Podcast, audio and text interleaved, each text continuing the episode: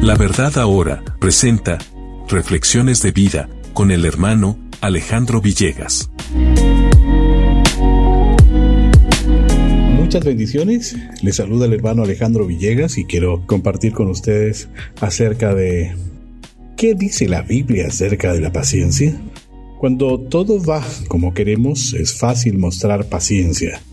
La verdadera prueba de la paciencia viene cuando nuestros derechos son violados, cuando otro auto nos cierra el paso en el tráfico, cuando nos tratan injustamente, cuando nuestro compañero de trabajo se burla de nuestra fe una vez más. Algunas personas piensan que tienen el derecho de enojarse ante las pruebas y aquello que les irrita. La impaciencia parece una ira santa. Sin embargo, la Biblia alaba la paciencia como un fruto del Espíritu. Gálatas 5:22, el cual debe ser producido por todos los seguidores de Cristo. Primera de Tesalonicenses 5:14. La paciencia revela nuestra fe en el tiempo, la omnipotencia y el amor de Dios. Aunque la mayoría de la gente considera que la paciencia es una espera pasiva o una gentil tolerancia, casi todas las palabras griegas traducidas como paciencia en el Nuevo Testamento son palabras dinámicas y activas.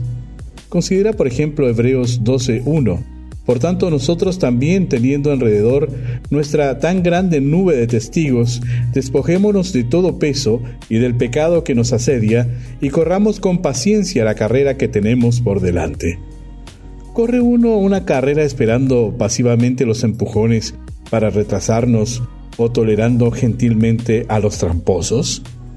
Por supuesto que no. La palabra traducida como paciencia en ese versículo significa permanencia. Un cristiano corre la carrera pacientemente, perseverando a través de las dificultades. En la Biblia, la paciencia es la perseverancia hacia una meta, perseverancia ante las pruebas o una expectante espera por el cumplimiento de una promesa. Claramente la paciencia no se desarrolla de la noche a la mañana. El poder de Dios y la bondad son cruciales para el desarrollo de la paciencia.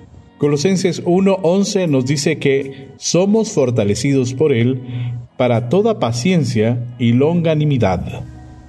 Mientras que Santiago 1, versículos 3 y 4, nos anima a saber que las pruebas son su manera de perfeccionar nuestra paciencia. Nuestra paciencia se desarrolla y fortalece más, resistiendo de acuerdo a los perfectos tiempos y voluntad de Dios, aún ante el hombre malvado que prospera en su camino. Salmos 37:7. Al final, nuestra paciencia será recompensada. Tened paciencia hasta la venida del Señor. Santiago capítulo 5 versículos 7 y 8.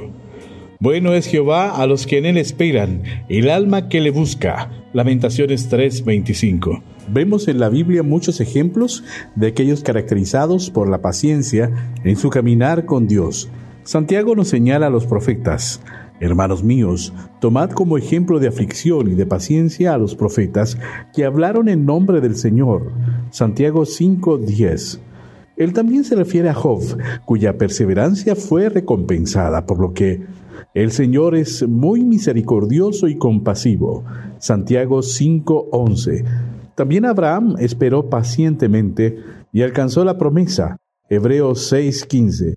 Así como Jesús es nuestro modelo en todas las cosas, así también Él demostró una perseverante paciencia, el cual por el gozo puesto delante de Él sufrió la cruz, menospreciando el oprobio, y se sentó a la diestra del trono de Dios. Hebreos capítulo 12, versículo 2.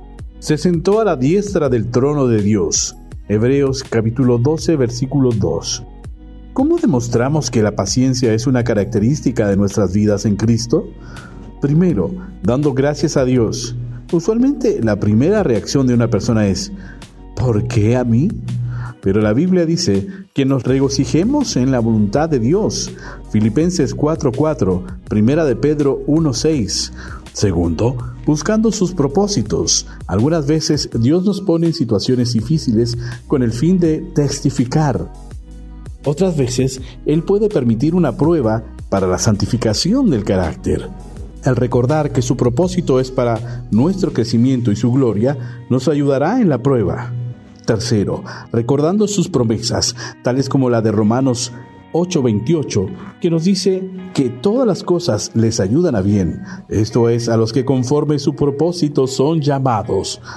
Ese todas las cosas incluye las cosas que prueban nuestra paciencia. La próxima vez que te encuentres en un embotellamiento de tráfico, seas traicionado por un amigo o ridiculizado por tu testimonio, ¿cómo responderás? La respuesta natural es impaciencia la cual conduce al estrés, enojo y frustración. Gracias a Dios, los cristianos ya no estamos bajo el dominio de una respuesta natural, porque tenemos una nueva naturaleza, la naturaleza de Cristo mismo, segunda de Corintios 5:17. En vez de eso, tenemos la fortaleza del Señor para responder con paciencia y en completa confianza del poder y los propósitos del Padre. Finalmente, vida eterna a los que perseverando en bien hacer buscan gloria y honra e inmortalidad. Romanos 2.7. Muchas gracias por este tiempo y nos encontramos en una próxima eventualidad. Bendiciones de lo alto. Hemos presentado Reflexiones de Vida con el hermano Alejandro Villegas.